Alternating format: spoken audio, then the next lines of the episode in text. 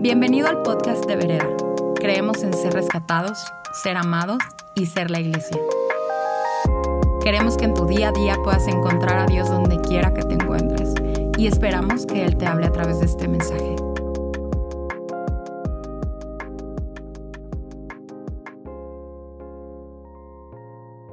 Vereda, ¿cómo estás? Qué Hola gusto. Vereda, qué gusto. Poder estar juntos una vez más, eh, eh, disfrutando de este momento de la presencia de Dios. Tal vez no estemos juntos, pero estamos unidos. Así es. Y estábamos ahorita platicando con, con eh, el, el, el crew de aquí de medios y de producción.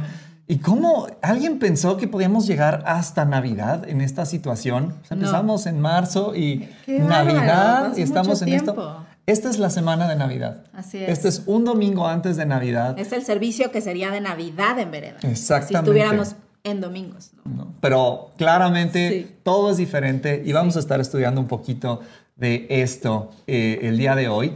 Antes queríamos eh, nada más revisar qué bendición fue la serie del carácter de Jesús, una forma más alta de ser humano. El carácter es la sustancia invisible que te hace actuar, y reaccionar, te hace pensar, te hace hablar, te hace eh, tantas cosas. Es esta sustancia invisible que te hace ser quien tú eres.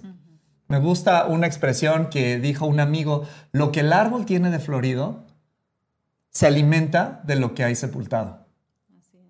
Imagínate un árbol con sus raíces y a lo mejor tiene fruto, tiene una gran copa, este, tiene flor, y lo que el árbol tiene de florido se alimenta de lo que hay sepultado. ¿Qué hay adentro de nosotros nos hace ser quien somos? Y, eh, eh, esta nueva forma, este, este carácter que trae Jesús, esta forma de ser humano, nos hace elevar nuestra calidad humana, ¿no? Así es, así es. A mí se me hace realmente increíble poder eh, repasar cómo, cómo, Jesús fue humano en, el tiempo en el que estuvo en esta tierra, cómo Él se comportaba, cómo Él se expresaba, porque el, el, que nosotros podamos acercarnos a estas cualidades de carácter de Jesús nos hace ver no las imposibilidades, sino las posibilidades de lo que podemos nosotros ser ser al acercarnos a querer y buscar ser como Él, ¿no? Y, es una forma más alta de ser humano y es a lo que estamos llamados en esta tierra. Entonces, amo de esta serie podernos encontrar con la posibilidad de que si Jesús caminó así en esta tierra, tú y yo, tú y yo podemos hacerlo de la misma forma. Es alcanzable, ¿no? Me encanta esta, esta otra frase que me encontré por ahí. Somos salvos porque creemos en Él. Somos salvos porque creemos en Él, pero somos libres porque creemos como Él, porque vivimos como Él. Su regalo es su presencia, su regalo es, es el carácter que trae para que nosotros podamos moldear nuestra vida, ¿no? Y vamos a estar estudiando el día de hoy la historia de la Navidad la vamos a estar en Lucas 2, pero es la historia de la Navidad a la luz de un 2020 que nos trajo sorpresas inesperadas, que nos pone un alto forzoso en nuestra vida, que nos dice, a ver, tú a lo mejor tenías planes de ir para acá, pero hey, momento, vamos a tomar una pausa y vamos a irnos de otro lado, ¿no? Y así pasan cosas en nuestra vida de repente, cosas de peso, cosas que van a definir nuestra vida en un antes y un después, pero son inesperadas. Es imposible planear ese tipo de cosas. Es imposible. Muchas veces, bueno, y qué mejor ejemplo, ¿no? Como decías, eh, a la luz de este 2020, en donde creo que sí, teníamos, porque así somos, ¿no? Somos, somos dados a planear y a decir, ok, mi proyección para mi empresa va a ser así, esto es lo que yo veo, eh, eh, eh, en julio me voy a graduar de la escuela, va a ser mi graduación, va a ser mi boda, tantas cosas que, que, estamos planeando constantemente y que queremos proyectar. Y, y la realidad es que las cosas a veces en la vida y las cosas duras de la vida, las crisis, pues se presentan como una gran interrupción y como una un gran cosa sin poder planear y que interrumpe los planes. Interrupciones divinas. Interrupciones divinas. en diciembre, edición diciembre. Eh, pero en medio de un tiempo así necesitamos buscar de dónde agarrarnos. Necesitamos buscar un ancla, algo que nos arraigue una vez más, algo que nos diga, a ver, tranquilo, hay suelo. Eh, abajo de toda esta este, marea intensa, hay suelo, ¿no? Y, este es el mensaje de la Navidad. La esperanza está aquí. La esperanza se ha acercado. La esperanza se llama Jesús. La esperanza tiene nombre y ese nombre es Jesús. No sé si te has puesto a pensar, pero en Edén, en el Edén no, había necesidad de esperanza. ¿Para qué tienes esperanza donde todo es perfecto? ¿No? La esperanza nace cuando hay necesidad. Pero este, y, eh, este es el mensaje de la Navidad. Jesús se acercó. Jesús está en medio nuestro. en medio nuestro. Vamos a estar leyendo hoy en Lucas 2, del verso 1. Dice, por esos días, Augusto César promulgó un edicto en el que ordenaba levantar un censo de todo el mundo. Este primer censo se llevó a cabo cuando Quirino era gobernador de Siria por lo que todos debían ir a su pueblo para inscribirse. Como José era descendiente de David y vivía en Nazaret, que era una ciudad de Galilea, tuvo que ir a Belén, la ciudad de David, que estaba en Judea, para inscribirse junto con María, que estaba desposada con él y se hallaba encinta. Y mientras ellos se encontraban ahí, todos digan conmigo, mientras ellos, se cumplió el tiempo de que ella diera luz. Y ahí tuvo a su primogénito y lo envolvió en pañales y lo acostó en un pesebre porque no había lugar para ellos en ese albergue. ¿Les parece si oramos?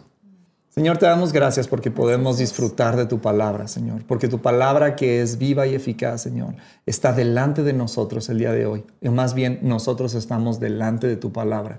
Señor, examina nuestro corazón. Haznos eh, entender qué dice este texto acerca de nosotros acerca de ti y acerca de nosotros contigo. Y por lo tanto, cómo respondemos acerca de nosotros con los demás. Gracias porque eres tan bueno, Señor, y siempre revelas a Jesús.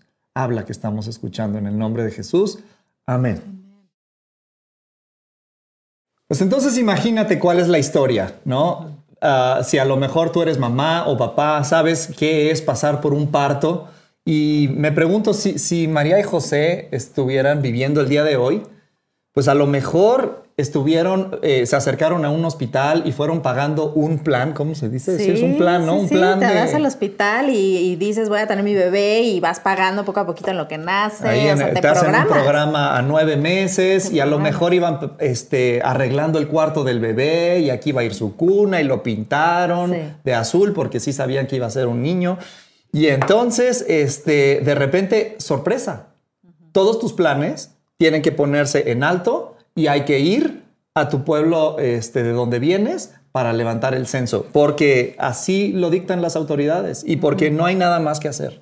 Sí. ¿no? Y de repente así pasa en la vida. Tú tienes tus planes, tú tienes tus prioridades, pero hay algo que sucede que cambia radicalmente todo el plan. Y entonces resulta que es un viaje inesperado no sé si a lo mejor tenían las finanzas para, para, para hacer un viaje así.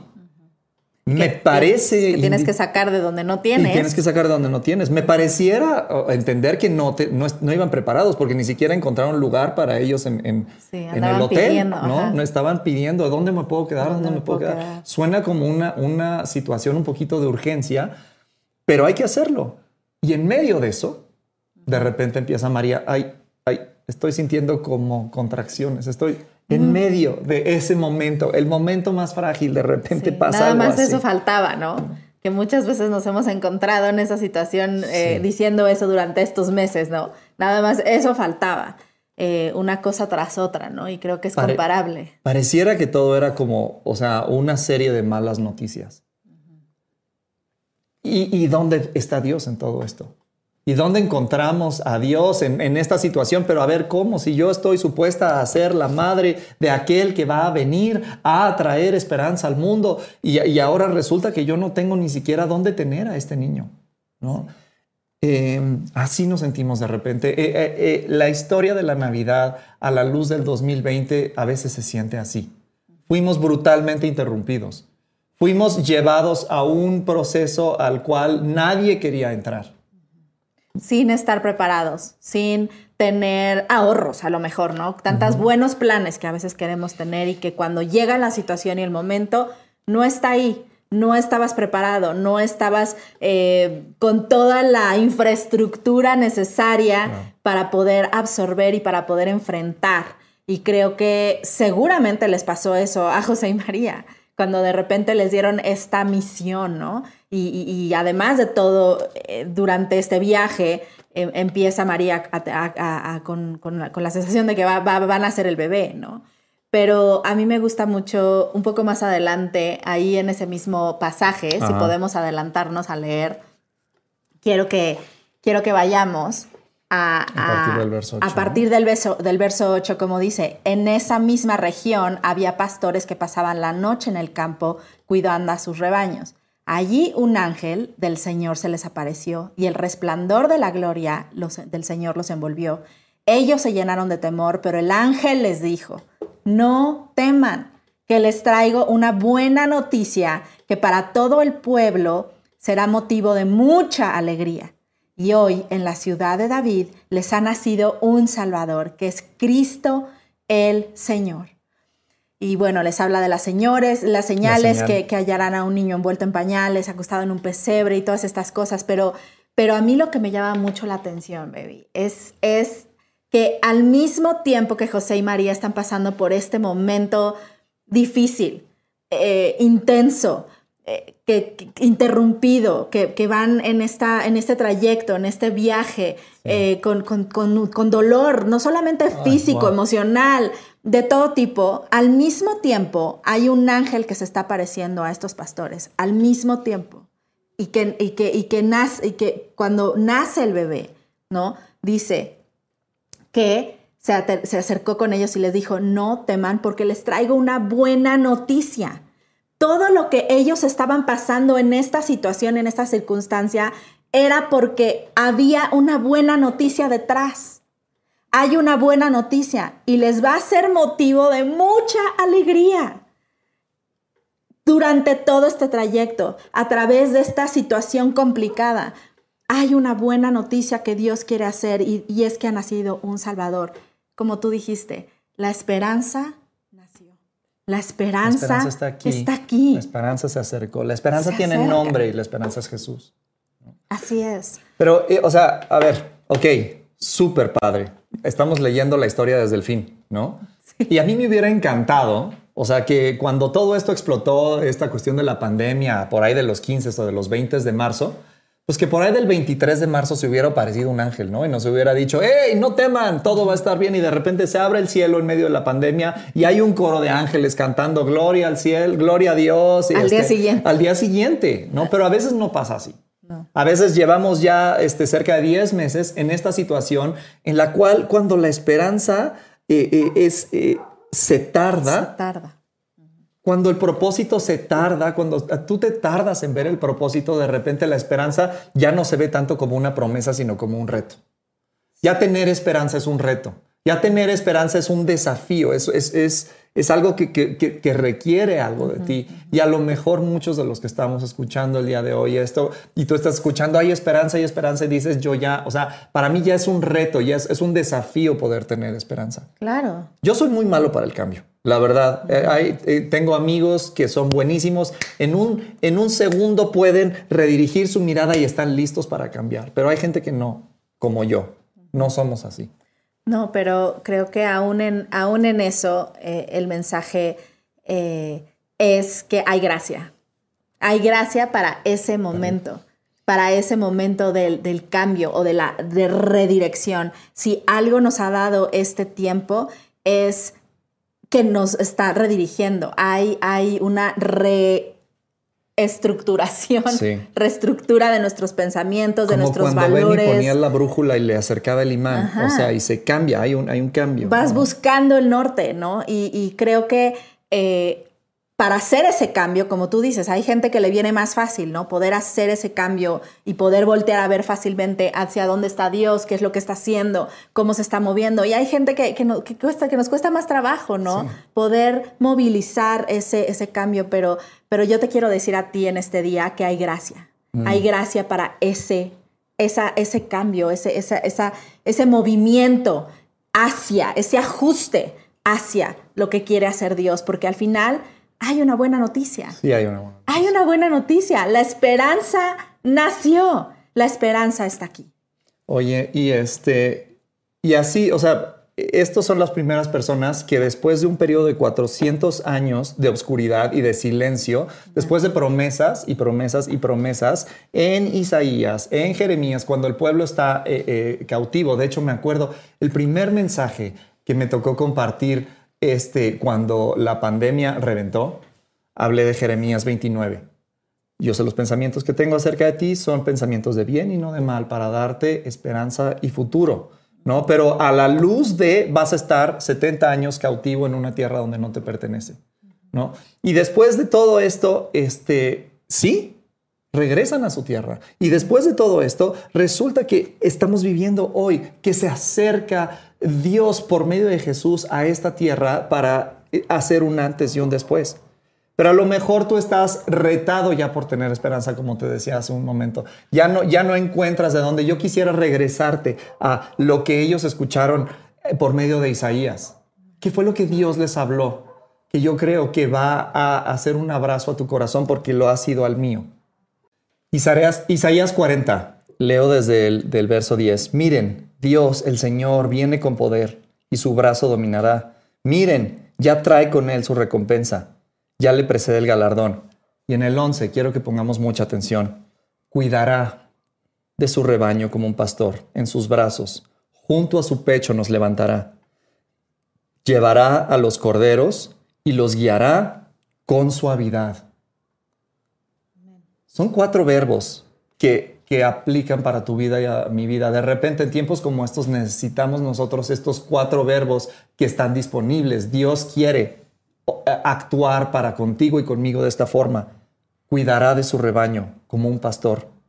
Con brazos te acercará a su pecho. Te llevará como cordero y te guiará con suavidad. No solamente te, te va a guiar con, con, con una cadena arrastrándote, te va a guiar con suavidad. Con gracia. Con gracia vas a tener esta semana tu cena de Navidad y a lo mejor es exactamente lo que planeaste, pero a lo mejor no.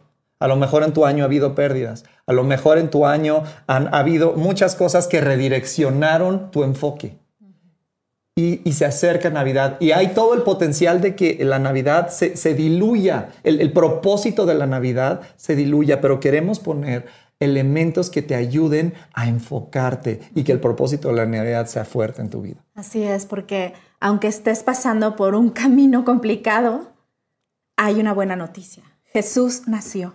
Mm. La esperanza está aquí y la promesa está vigente.